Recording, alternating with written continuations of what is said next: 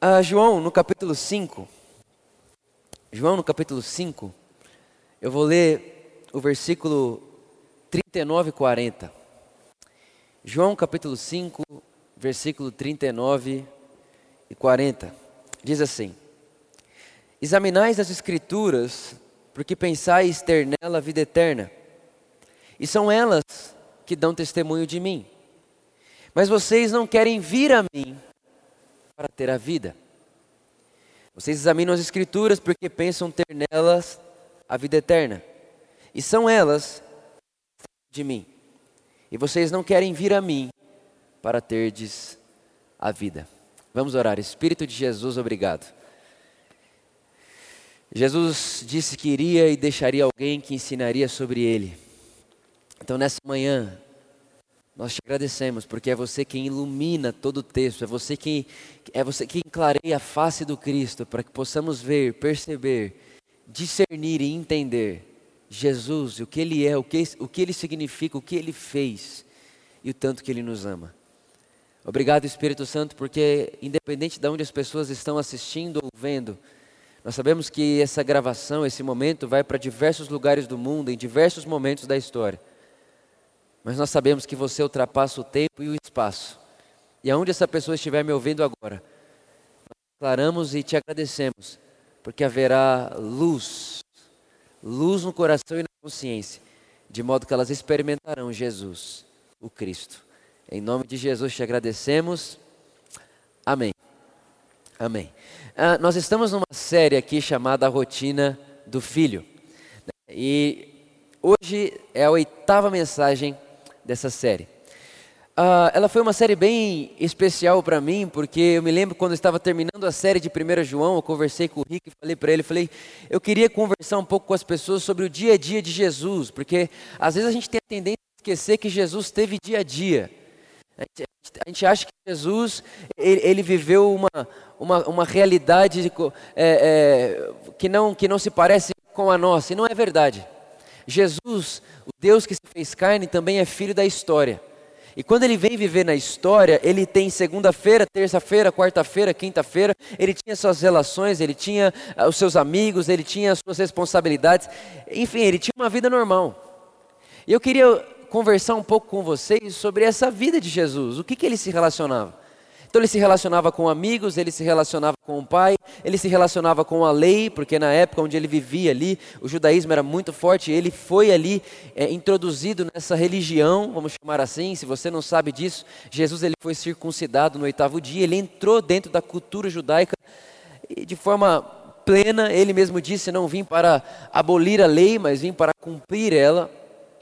Então nós falamos sobre coisas que Jesus se relacionava enquanto vivia a sua rotina. Por isso o nome da série é a Rotina do Filho. E hoje, ah, nesse último momento, né, nesse último dia, nessa última mensagem dessa série, eu quero falar com você sobre a relação entre Jesus e a Escritura. Jesus e a Escritura. Trazendo aqui um pouco para os nossos dias, para o ano de 2020, eu quero falar com você sobre a relação entre Jesus e a Bíblia. E a primeira coisa que eu quero falar para você é que a Bíblia, ela é o livro de Deus. A Bíblia, ela é um livro singular, ela é um livro único. Não se existe na história um outro livro que seja como a Bíblia. A Bíblia, ela é um livro único, singular e é um livro de Deus. E é na Bíblia que nós encontramos o registro da história de como Deus revelou a si mesmo. Então é aqui que nós temos o registro da história de Israel, como eu falei com você. Jesus nasceu em Israel. Né? Se eu falar para você, quando Jesus nasceu, ele era judeu. É até, é até meio assim, a gente fica judeu, mas ele é Deus. Sim, mas ele se fez carne e nasceu de uma judia e viveu numa cultura judaica. Ele nasceu e viveu em Israel. E aqui é na Bíblia, nesse registro, que nós encontramos a história dessa linhagem de Jesus, da descendência de Jesus. É, é, é, é na Bíblia que nós encontramos ah, essa, esse, esse registro de como Deus, de como Deus orquestrou a maneira de se revelar na terra. Como que ele veio? E a verdade é que quando você entende e, e percebe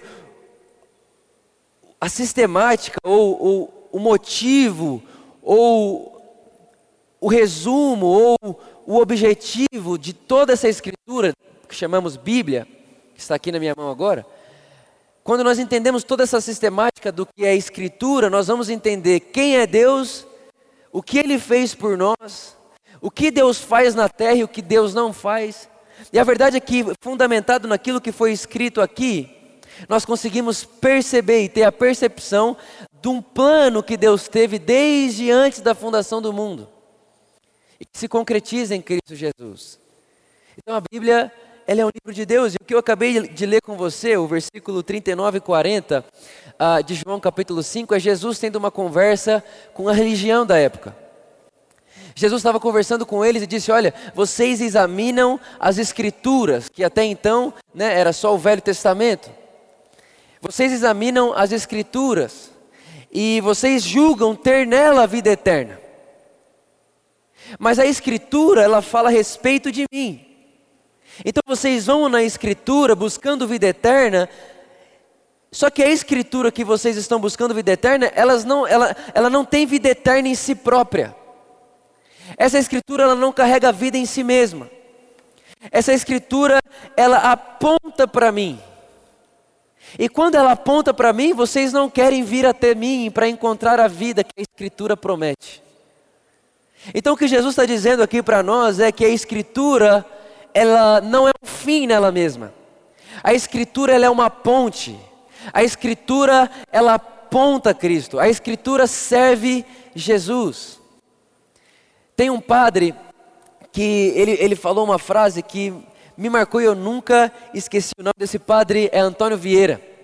Ele disse que a palavra de Deus, a palavra de Deus, dita ou expressa de uma maneira diferente daquela a qual Deus tinha intenção de falar, não é palavra de Deus, mas palavra do diabo. Um exemplo muito simples para a gente entender isso é o diabo tentando Jesus lá enquanto Jesus está nos seus 40 dias de uh, jejum e oração ali, né? Os 40 dias de Jesus no deserto. O diabo cita o Salmo 90. É, ele está citando ali a escritura, mas obviamente que a maneira que ele está fazendo aquilo não tem nada a ver com a intenção e a motivação de Davi, inspirado pelo Espírito, escrever o que escreveu. Então repara que o diabo tinha a fala da escritura, mas era a palavra do diabo. Por quê? Porque não carregava na sua origem a motivação da inspiração de Deus ao dizer o que foi dito. Então a escritura ela precisa apontar Jesus. A Bíblia, ela precisa servir Jesus. A relação de Jesus com ela era assim. Se você ler Lucas capítulo 4, Jesus ele está na sinagoga, então é dado para ele a escritura, para ele ler a escritura. E quando ele abre a escritura, o texto está em Isaías capítulo 42. E Jesus ele começa a citar a escritura e a escritura dizia: Olha, o Espírito do Senhor está sobre mim, porque ele me ungiu para pregar a boa nova ao pobre, para curar o oprimido, para libertar o cativo. E Jesus continua citando o texto e de repente ele fala assim, ó, e anunciar o ano aceitável do Senhor. Aí Lucas vai escrever o Evangelho de Lucas, ele diz que nesse momento Jesus fecha o livro e diz: "E hoje se cumpriu a profecia. Diante dos olhos de vocês, o que a Escritura disse acontece. A Escritura falava sobre mim, está aqui o cumprimento da Escritura. Então a relação de Jesus com a Escritura era: a Escritura fala de mim, a Escritura ela fala sobre mim.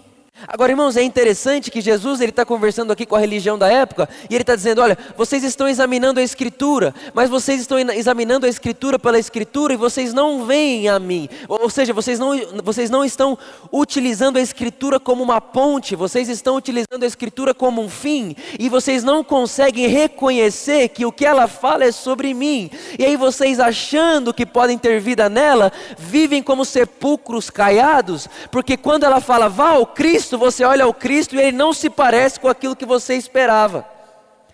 E vocês ficam mortos em vocês, nos seus pecados, na sua hipocrisia, no seu farisaísmo e não encontram a vida que há em mim e a escritura que diz sobre mim.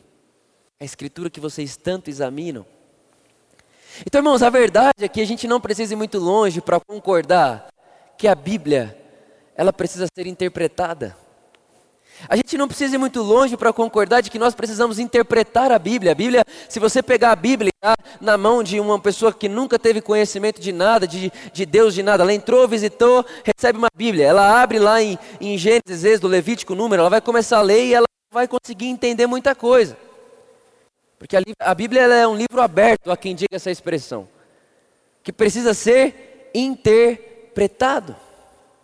A Bíblia precisa ser interpretada. E o que Jesus está dizendo para esses homens aqui é: a maneira de interpretar a Escritura é fazer ela apontar para mim. A maneira de ler a Escritura é trazer ela para mim. A verdade, irmãos, eu escutei esses dias atrás o Ed, ele disse que interpretar já é falsificar. Quando você interpreta, você quer ser o mais original possível naquilo que a pessoa quis dizer.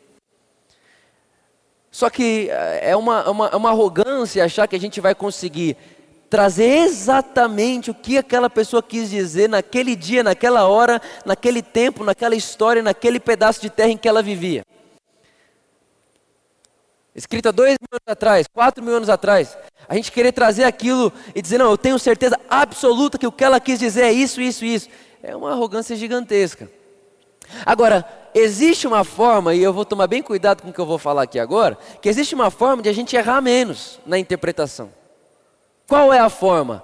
É fazer a Escritura servir o Cristo. É ter Jesus como a chave de interpretação de todo o texto lido. É ter Jesus como o nosso crivo. Jesus como exata expressão de Deus, Jesus como a revelação perfeita de quem Deus é, sendo a nossa régua sendo o, o, o nosso modelo. Ele é a expressão. Até então nós tínhamos sombras, até Jesus aparecer na história, nós tínhamos sombras. Até Jesus aparecer na história, nós tínhamos inspirações, é o que o, o Paulo vai dizer, que todo texto é inspirado. Agora, Jesus não vem como inspiração, Jesus vem como exatidão, Jesus vem como aquilo que é, como é.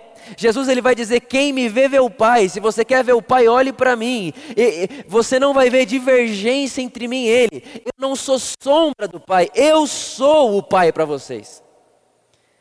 É, não existe nada que divirja de mim e do Pai. Não, você não vai ver nada embaçado sobre Deus quando olhar para mim.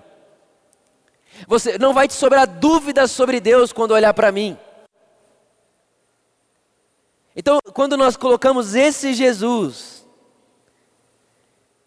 que nós conhecemos nas páginas do livro que Deus nos deu.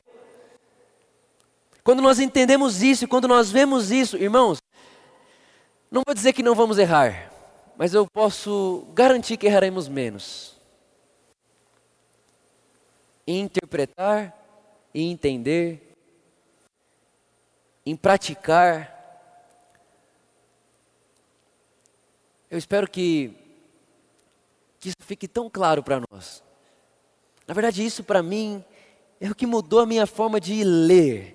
Eu me lembro quando eu era adolescente, eu tinha que me esforçar muito para ter tempo com a Bíblia, porque eu não a entendia, eu não compreendia. Eu lia e alguma coisa não faz sentido. Irmão, vamos lá, você abre a Bíblia e você vê lá que parece que Deus matou um monte de criança no Velho Testamento. Aí você abre a Bíblia num outro momento e você vê que parece que tem um homem que é justo, santo, servo, fiel, sofrendo mas sofrendo muito, e de alguma maneira alguém já, diz, já disse ou fez-se entender que Deus tinha parte naquilo. Ou quando você vê lá né, o, o povo de Israel lá é, é marchando em volta da, de Jericó, e aí, de repente, os muros caem, e aí morre toda a cidade lá dentro, e a gente começa a pensar, mas peraí, toda a cidade, morreram as crianças, morreu, morreu todo mundo, todo, é, e Deus matou todo mundo, você começa a falar, meu, o que, que é isso aqui? O que, que eu estou lendo? Que Deus é esse? Que, que, que ele faz? O que, que ele não faz? O que, que pode ser ele? O que, que não pode ser ele? E você fica nessa confusão até que Jesus, a palavra viva de Deus em carne, aparece e diz: quem me vê, vê o Pai. Eu vim para tirar e sanar todas as dúvidas e questionamentos que vocês tinham sobre o que Deus faz, quem Deus é e como Ele age. Está aqui a perfeita expressão de quem Deus é. Jesus. Jesus. Jesus o Cristo. E é interessante que tem um momento lá em Mateus no capítulo 17, que eu quero também ler com vocês. Mateus, no capítulo 17, é o famoso Monte da Transfiguração. A Bíblia diz que Jesus ele pega Pedro, Tiago e João, e ele leva esses três discípulos, amigos, que nós sabemos que eram os mais próximos ali, os mais chegados de Jesus, e leva eles até uma montanha, aonde Jesus vai orar.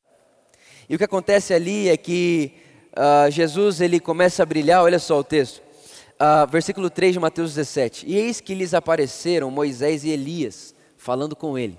Ou seja, Jesus está orando, aparece Moisés e Elias. E quanto, enquanto ainda falava, eis que vem uma nuvem luminosa e os cobre. E da nuvem saiu uma voz, presta atenção. Então está Jesus, Moisés e Elias. Jesus, Moisés e Elias. De repente vem uma nuvem que os cobre.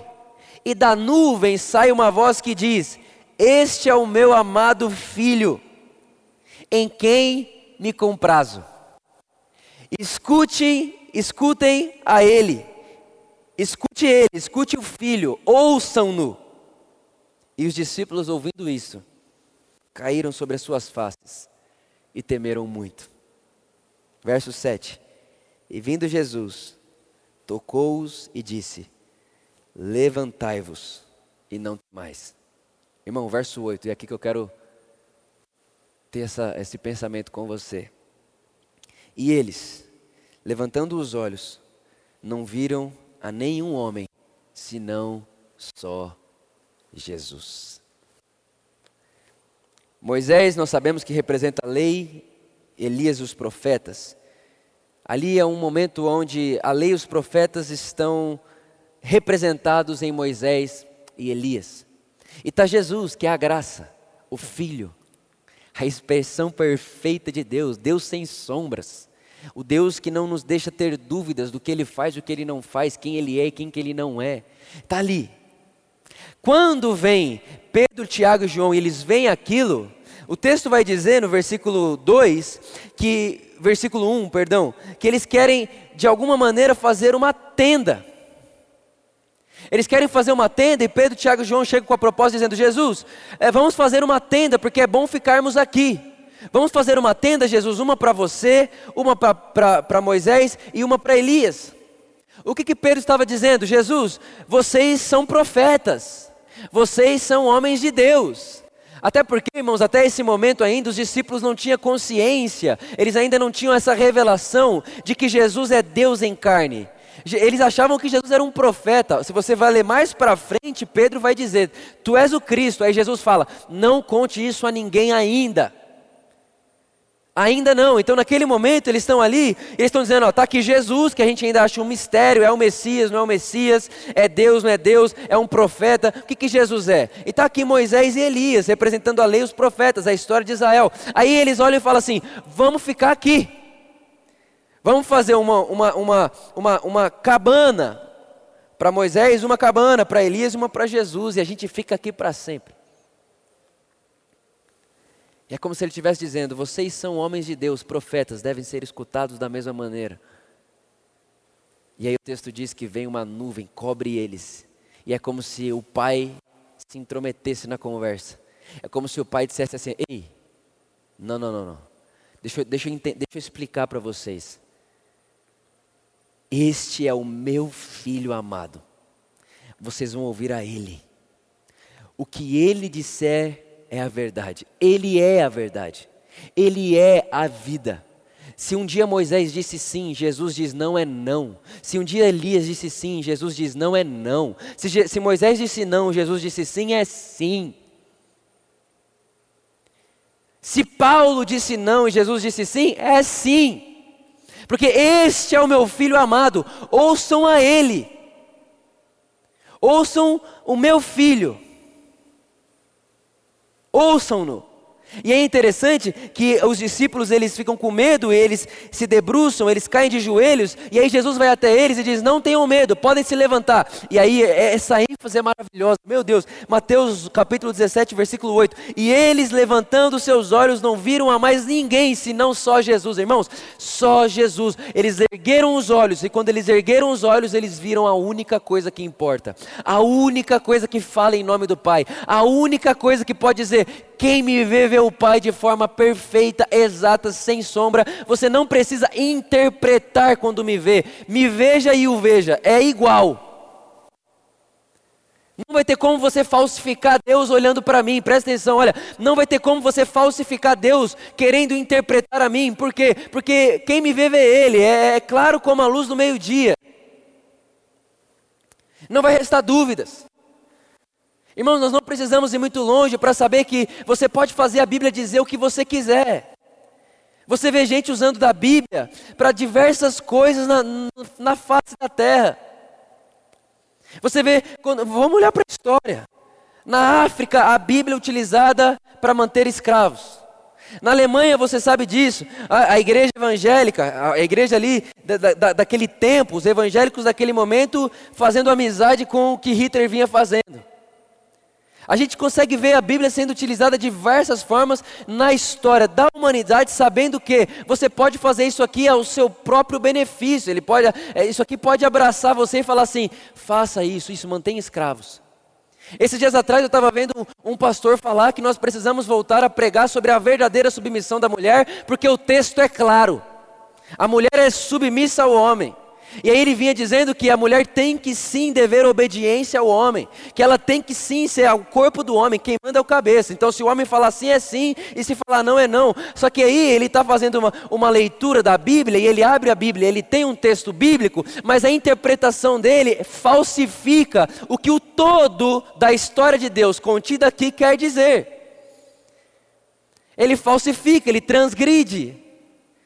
Porque o todo vai dizer para nós que existe um mundo ideal e um mundo perfeito, e esse mundo ideal e esse mundo perfeito é em Cristo Jesus, e vai ter o texto dizendo que em Cristo Jesus não há diferença entre homem e mulher, escravo e livre.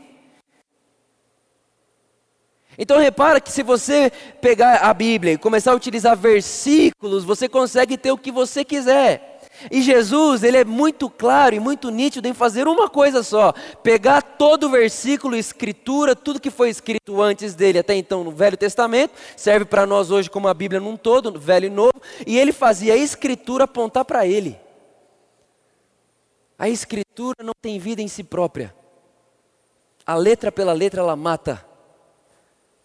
Vocês estão confusos, vocês fazem guerra, vocês se segregam, por causa da letra. A gente não precisa de muito pensamento, tentar convencer um outro, para concordar de que existem muitas guerras. Eu não estou falando de guerra de tiroteio, não, estou falando de guerra de ideia, guerra de é um contra o outro, é uma igreja contra a outra, é uma teologia contra a outra, é um querendo defender o outro. E aí o que, que eles vão fazer? Eles vão se, vamos lá, vamos guerrear. Aí na igreja evangélica brasileira, ou na igreja cristã no mundo, vamos dizer assim, vamos guerrear. A gente não guerreia com arma, a gente abre a Bíblia e fala assim: eu vou te atacar com a Bíblia. Eu te ataco com a Bíblia. E aí você se defende com a Bíblia se é que você pode. Esses dias atrás um rapaz falou assim para mim: o dia que você pregar só a Bíblia, eu te respeito. Eu falei, oh, beleza, mas o que na verdade ele quis dizer é: o dia que você pregar só a Bíblia, do meu ponto de vista, eu te respeito. Porque o que é, o que, o que, o que é pregar a Bíblia, se não interpretar ela? E a pergunta é: qual é o critério que nós usamos para interpretar o texto? E o que minha proposta aqui hoje para você é mostrar que Jesus usava ele de critério para interpretar, interpretar o texto. Porque quando nós utilizamos do Cristo para interpretar, a gente não falsifica o propósito original, que nunca foi de nos dar um livro. O melhor que o Pai nos deu é o Filho, e o melhor que o Filho nos deu é o Espírito. Você acha mesmo que o melhor que Deus tem para te dar é um livro? Você acha mesmo que o melhor, o melhor que Deus deu para o homem é uma, um livro que é comprovado pela história que é o livro que mais causou guerra e confusão no mundo? Estou fora disso aí. O melhor que o Pai me deu foi Jesus, e o melhor que Jesus me deu foi o Espírito. E Jesus disse: O meu Espírito vai viver dentro de você, e ele vai lembrar você, Vitor, das minhas palavras. Ele vai lembrar você das minhas palavras. Na sua consciência, o apóstolo Paulo ele fala para Timóteo: Timóteo, os que naufragaram na fé, naufragam porque negaram a consciência. Porque a maneira do Espírito Santo falar comigo com você é na consciência. Tem um cara que eu gosto muito, chama Victor Frank, ele diz que da mesma forma que um bebê nasce com um umbigo, para mostrar que ele precisou de alguém para viver. O umbigo é onde ele se alimenta, ali onde ele, ele, ele recebe as proteínas, tudo aquilo que ele precisa para viver. O, o Victor Franklin vai dizer: da mesma forma que o nenê nasce com um umbigo, nós temos consciência.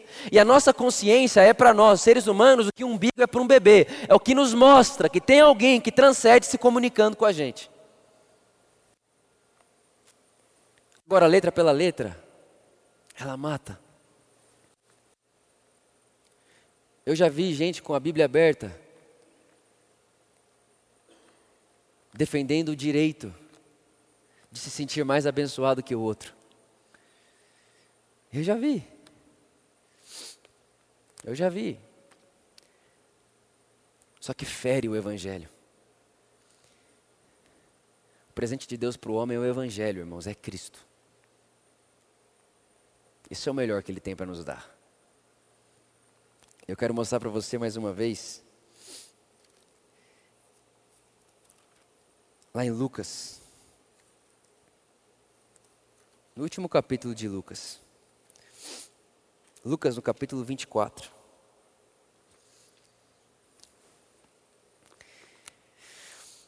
O que eu estou querendo propor para você é que você tem um entendimento, uma clareza sobre Cristo de uma forma que tudo que você ouvir, irmãos, até de mim, tudo que você ouvir de mim ou de qualquer outro pregador, ou de qualquer outra pessoa, você saiba passar pelo, pelo crivo, pela régua certa. E qual que é a régua certa? Alguém fala, tá bom, Vitor, mas qual Jesus que eu tenho que usar de interpretação? Né? Como que é isso? Que, qual Jesus? Que Jesus? Qual é a régua? Qual que é o momento? Eu não vou responder essa pergunta como se fosse a única resposta, mas eu gosto de pensar. Lá em João capítulo 17, na verdade é esse texto que me faz gostar de pensar assim. João capítulo 17, quando Jesus vai orar, ele diz assim: Pai, glorifica o teu filho agora. Só que em João capítulo 17, Jesus já tem 33 anos de idade e ele está faltando pouquíssimos dias para ele morrer. E ele diz: Pai, glorifica o teu filho agora. E essa palavra glorificar significa expor. Mostre-me. Mostre-me para todo mundo. Me glorifica, Pai. Me mostra para que todos me vejam e entendam quem eu sou. Irmão, lembre-se disso. Até então eles não sabiam que Jesus é Deus em carne. Eles achavam que Jesus era mais um profeta. Tinha um movimento todo em Roma. Inclusive, se você não viu a mensagem da semana passada, eu utilizei muito desse contexto histórico que eu considero até mesmo essa mensagem uma continuação da semana passada. Então eles não, eles não tinham essa concepção, essa consciência de quem Jesus é. Jesus é o Cristo. Não. Então em João capítulo 17, Jesus está dizendo: Pai, glorifica teu filho, mostra agora. É agora que o Senhor vai mostrar para todo mundo a régua de como nós tratamos a humanidade. Me mostra a todos. E quando Jesus é glorificado na sua morte, então eu penso que o que nós devemos ter sempre em mente, quando ouvimos algo ou quando lemos algo, é que a interpretação deve apontar para uma coerência com a cena da cruz. E na cruz nós vemos Deus em carne, exposto, nu, sendo humilhado, massacrado, cuspido, arrebentado. Isaías capítulo 52 vai dizer que Jesus na cruz, ele nem parecia um ser humano, de tão desfigurado que ele estava, de braços abertos, E enquanto as pessoas caçoavam dele, enquanto as pessoas cuspiam nele, enquanto as pessoas riam dele, dizia: tu, é, tu, tu não é o filho de Deus, você não é o anjo de Deus, por que você não salva a si mesmo? Ou por que você não pede para o seu pai, que você diz que é Deus, mandar anjos para te salvar? Aí o Deus encarnado, nu, com fome, com sede, porque ele não comia há dias, não bebia água há dias, exposto no madeiro, olha e diz: Pai, perdoa-os se a interpretação do nosso texto não conversa com essa cena, se a interpretação da nossa fala não conversa com essa cena, se, a interpretação do que nós temos da vida, da escritura, do outro, de Deus, não conversa com essa cena, não é o Deus do Evangelho que nós estamos dizendo pregar, ou amar, ou servir, ou andar. Nós podemos ser discípulos e seguidores de qualquer outro ídolo, como falei semana passada, que nós construímos através de diversos textos. Mas se a interpretação não conversa com a cena da cruz, aonde Jesus, o Deus em carne, nu, com fome, com sede, exposto ao ridículo, pede, Pai, perdoa-os, e ao mesmo tempo olha para um ladrão, assassino que está morrendo do lado dele e diz: Hoje mesmo você estará comigo no paraíso. Se a nossa interpretação não conversa com essa cena, se quando a gente prega a Deus, parece que Deus faria qualquer coisa menos se expor dessa forma, se quando a gente prega a Deus e parece que Deus faria com um pecador qualquer coisa menos você estar comigo no paraíso, nós precisamos reinterpretar e parar de falsificar o Evangelho de Jesus. A interpretação precisa conversar com essa cena. Porque é ali que Jesus ele é exposto. Deus exposto é exposto na cruz. É por isso que, meu Deus do céu, é por isso que quando Jesus ele está ali, ele diz está consumado, vira escuro, fica tudo escuro. Era meio-dia, meio-dia se torna meia-noite. O sol parou de brilhar. Os soldados romanos olhavam uns para os outros e diziam: É filho de Deus. Nós o reconhecemos agora, agora nós o vemos. Ele é filho de Deus. E eles ficam arrependidos. Eles se arrependem, por quê? Porque agora eles viram.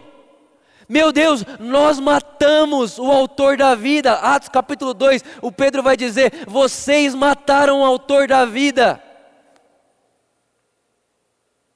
Atos capítulo 2, 14. Então, se a nossa interpretação de vida de evangelho e de Bíblia não converge nessa cena, ela não passeia por essa cena, ela não honra essa cena, ela não, ela não tem coerência com essa cena, então não é evangelho que pregamos. Podemos pregar qualquer coisa, sei lá. Ah, vamos pregar sobre religião, ídolo. Qual que é o ídolo que você quer? E geralmente o ídolo que você quer se parece com você. Então, se você é alguém que gosta de dar só para quem te dá em troca, o seu ídolo vai ser assim. Aí você acha um versículo bíblico que faz de Deus a sua semelhança.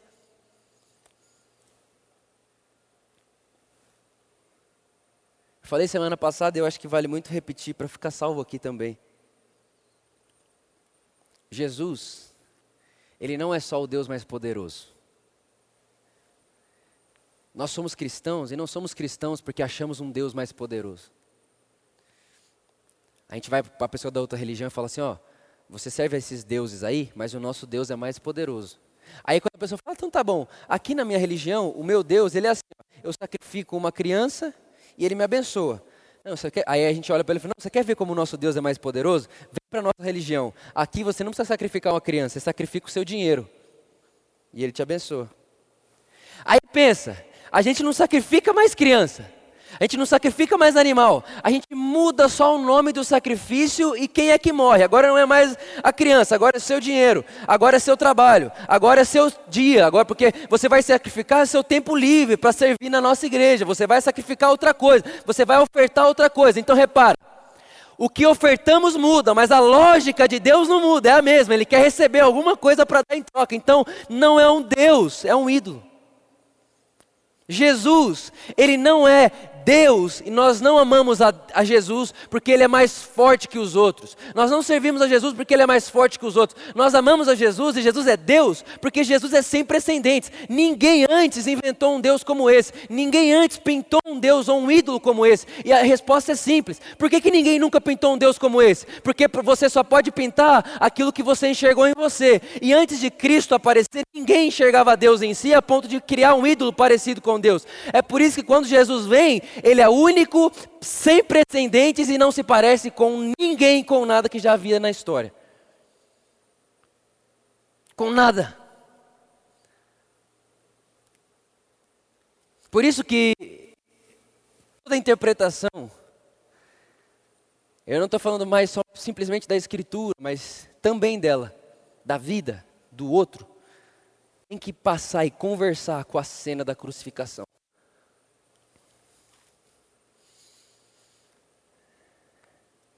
Tem que conversar. Lucas, no capítulo 24. Nós vamos ler a partir do versículo 15. Diz assim: E aconteceu o quê? Enquanto eles caminhavam juntos e conversavam entre si, o próprio Jesus se aproximou e ia com ele. Só para você entender, Jesus já estava ressurreto, tinha morrido, passados três dias ressuscitou. E esses dois discípulos eles estão andando pela famosa estrada de Emaús. E Jesus aparece e diz: Que tipo de comunicações são essas que tendes um com o outro enquanto caminhais? E por que, e por que estáis tristes? E um deles, cujo nome era Cleopas, respondeu dizendo: Olha só, Jesus aparece. Os dois estão conversando. E eles estão conversando sobre o que está acontecendo em Israel. Jesus fala: Por que, que vocês estão tristes? Vocês estão conversando sobre o quê? Aí esse Cleopas fala assim: ó, que, é, És tu um estrangeiro em Jerusalém? Falando para Jesus. E não soube das coisas que aconteceram nesses últimos dias? E Jesus perguntou: Que coisa? que Jesus é demais, né? E ele disse: A respeito de Jesus de Nazaré Repare, irmão, ele não fala a respeito de Jesus Cristo. Por que, que ele não fala a respeito de Jesus Cristo? Porque Cristo não é sobrenome de Jesus. Cristo é o Messias, é o Deus encarnado. Então ele fala a respeito de Jesus de Nazaré. Ele não tinha essa revelação, ele não entendia isso ainda. E vai ficar claro aqui agora. Que foi um profeta poderoso em feitos e palavras. Irmãos, esses dois eram discípulos de Jesus. E olha o que eles pensavam de Jesus. Ele era um profeta. Ele era um profeta poderoso. É por isso que quando Pedro vê Moisés, Jesus e Elias, ele diz: Vamos colocar todo mundo na mesma cabana. Então, se um dia Jesus falar A, Moisés falar B e Elias falar C, vocês vão ter que discutir entre vocês, mas a gente quer uma resposta dos três aí. O que vocês vão decidir? Vai ser D? Vai ser Z? Soma a resposta aí, não, irmão. Se Jesus falou A, é A. Se Jesus falou B, é B. Ele é. Mas eles não vinham assim. Eles enxergavam Jesus como mais um profeta, que foi poderoso diante de Deus e do povo. E como os principais e os sacerdotes e os nossos governantes o entregaram para ser condenado à morte e o crucificaram. Presta atenção no versículo 21, oh Jesus, Espírito Santo, ilumina nome de Jesus. Mas nós esperávamos que fosse Ele quem haveria de remir Israel. E todavia, além do mais, hoje é o terceiro dia desde que essas coisas aconteceram. Repare, meu Deus, olha só. Israel esperava um Messias. E para Israel, o Messias ia ser alguém parecido com Moisés. E da mesma forma que Moisés libertou Israel do Egito, o Messias libertaria Israel de Roma. Era isso que eles esperavam, é por isso que ele está dizendo: nós esperávamos que ele ia remir Israel. E remir de quê? Do governo romano. Eles achavam que o Messias viria, tomaria o poder de Roma, e Israel se tornaria, se tornaria a nação que abençoa o mundo inteiro. Era isso que eles achavam que seria. Eles achavam que eles seriam a nação colocada no mais alto lugar. Eles não entendiam o que é a igreja. Eles achavam que era ele. Nós seremos Israel de Deus. O que é Israel de Deus? É o povo eleito por Deus para ser a nação mais próspera e mais abençoada do mundo, para que a gente abençoe o resto do mundo inteiro. Era isso que eles achavam. E aí eles estão frustrados aqui porque eles achavam que Jesus era esse Messias. Eles achavam que Jesus era o cara que ia derrubar César, derrubar Herodes, derrubar os governadores, acabar com todo esse negócio romano, assumir o controle do mundo e falar: Israel, nós nos tornaremos a nação mais poderosa do mundo, mais próspera. Quem nascer aqui vai ser rico para sempre e as outras nações vão ter que se ajoelhar diante da gente para a gente servir ela com o nosso governo. Era isso que eles achavam que ia acontecer. Então eles estão frustrados. Porque, poxa vida, o governador e os sacerdotes mandaram matar o nosso Messias. Vamos continuar escravo. Verso 22.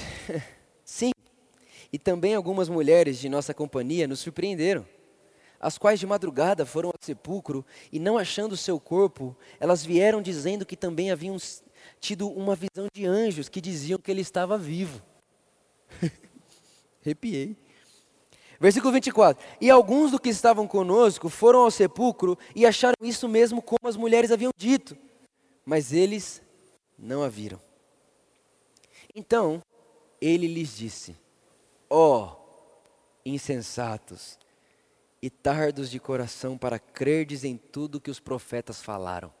Irmão, repara, esses dois discípulos, presta bem atenção, esses dois discípulos, eles escutavam o que os profetas falavam e, de acordo com a interpretação deles, daquilo que os profetas falavam, eles acreditavam que o Messias ia ser esse cara que tiraria Israel debaixo de Roma e colocaria Israel para ser a nação que seria abençoada e abençoaria todo o resto. Eles liam os profetas, eles liam as escrituras, eles tinham esse hábito, irmão. Não se conhece no mundo uma, uma religião, uma seita, sei lá como a gente vai chamar, mais rigorosa do que aquele momento onde Jesus vivia o farisaísmo saduceu, o zelote. Eles eram muito engajados com tudo isso. Mas a interpretação deles dizia a eles que o Messias não era Cristo. Mas o mesmo texto, presta atenção, o mesmo texto que eles usavam para dizer que Jesus deveria ser morto, porque estava blasfemando, era o mesmo texto que Jesus usava para falar: é a respeito de mim que esse texto fala, vocês não enxergam. Vocês estão cegos. E vocês têm um coração tardios em crer. Era o mesmo texto. Era a mesma escritura. Aí Jesus diz no 26: Não convinha que o Cristo sofresse essas coisas e entrasse na sua glória?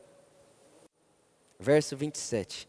E começando e começando por Moisés e por todos os profetas, Jesus e começando por Moisés e por todos os profetas, explicou-lhes em todas as Escrituras as coisas a seu respeito.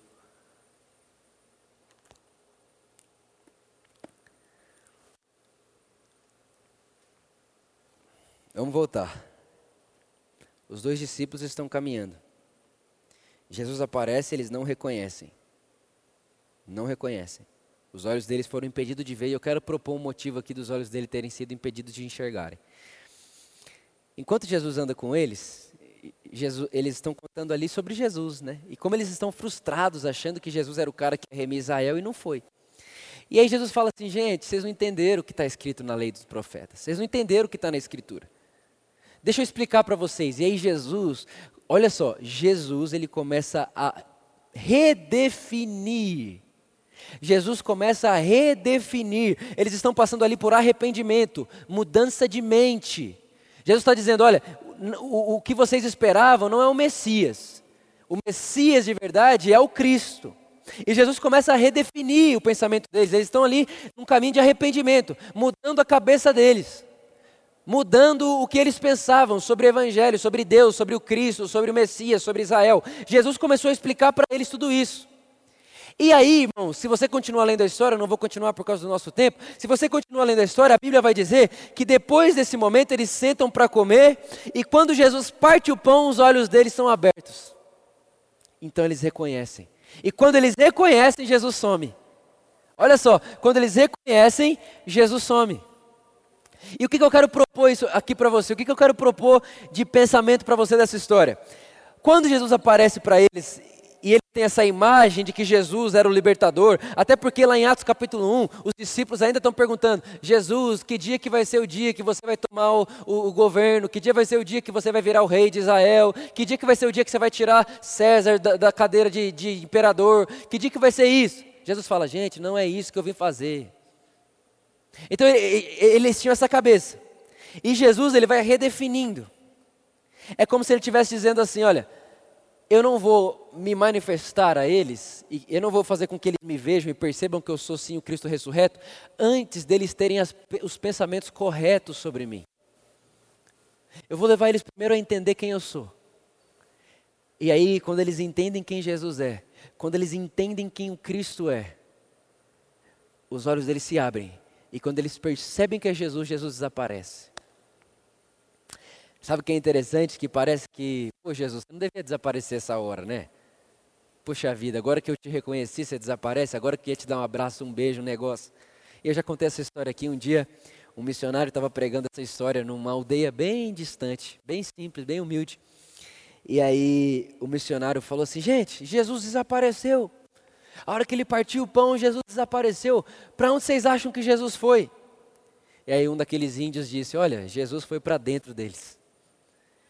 É a resposta mais simples, mas não encontraria uma resposta melhor. Realmente, Jesus foi para dentro deles. Esse é o Evangelho, é o Cristo em nós. É Jesus nos libertando de ter um ídolo aqui fora. Ele vive em nós.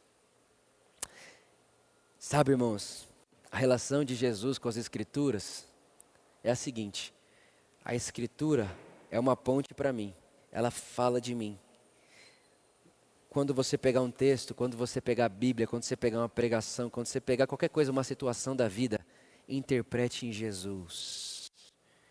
Interprete em Jesus, interprete em Jesus. Tenha Jesus como modelo. Sabe, é por isso que às vezes eu fico tão. Você fica triste, você fica angustiado. Quando você vê alguém com a Bíblia na mão, e aí ter a Bíblia na mão se tornou sinal de poder, então você vê alguém com a Bíblia na mão falando em nome de Deus, enquanto a pessoa fala, gera condenação, medo, apedrejamentos, desigualdade. Com a Bíblia na mão, ferindo o espírito do Evangelho. E lembre sempre do conselho do padre Antônio Vieira. A palavra de Deus, quando citada, numa motivação e no sentido, num significado diferente no, do propósito que Deus tinha quando a proferiu. Não é palavra de Deus, é palavra do diabo. É palavra do diabo. Em Cristo nós vemos que Deus é amor. Na cruz nós vemos que Deus está de braços abertos e que o desejo dele é perdão. Pai, perdoa-os. Eles não sabem o que fazem hoje estará comigo no paraíso. Aí alguém disse uma vez: Ah, mas você não pode esquecer do outro ladrão. ladrão. Só um foi para o paraíso, o outro não. Mas eu não estou pregando sobre ir para o paraíso, eu estou pregando sobre o amor de Deus. E a verdade é que eu tenho certeza absoluta de que onde quer que esteja aquele ladrão, ele foi amado e é amado por Deus. Porque Deus é amor. E Deus ama de graça. Deus amou o mundo. Até aquelas pessoas que vivem viver o inferno aqui agora. Deus amou e ama.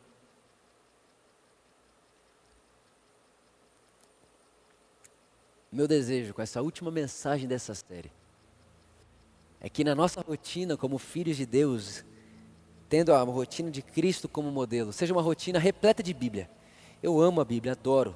Leio todo dia, sem exceção. Mas não porque eu tenho que ler, mas porque eu amo. Eu amo ler.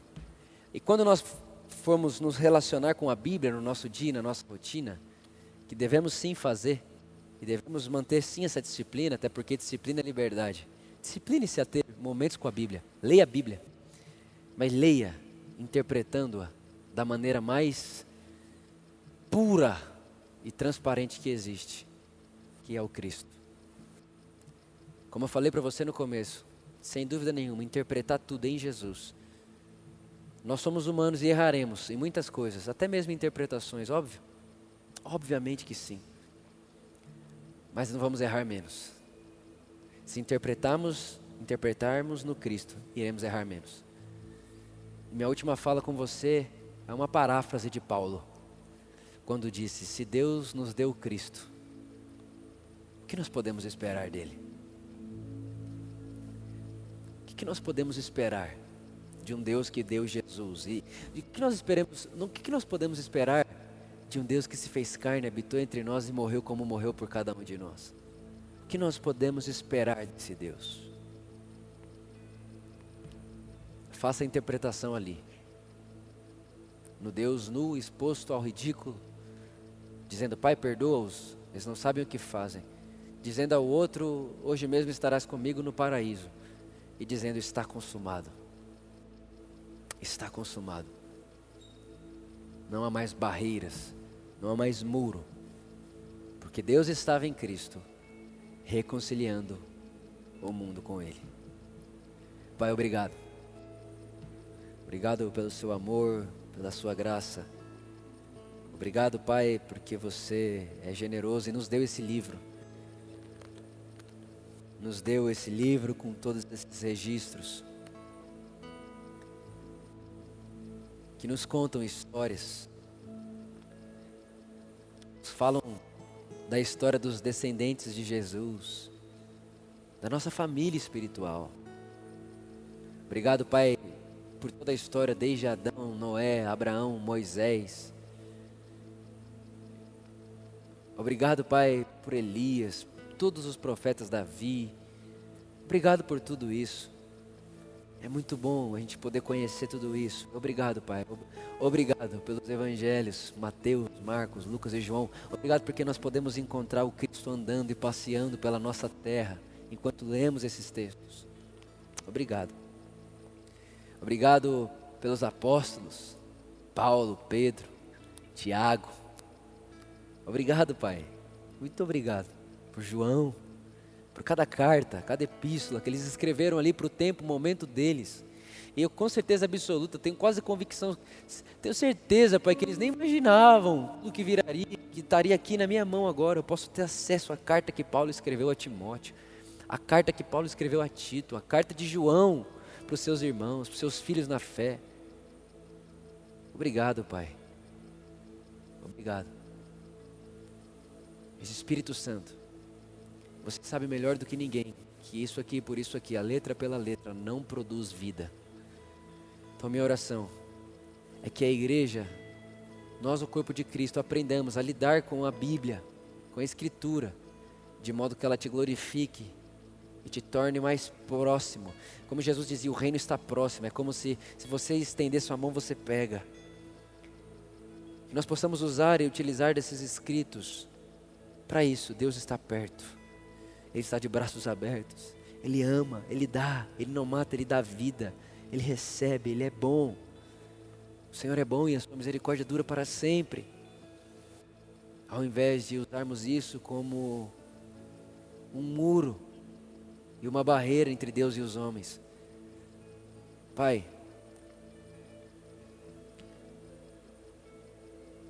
nos ajude.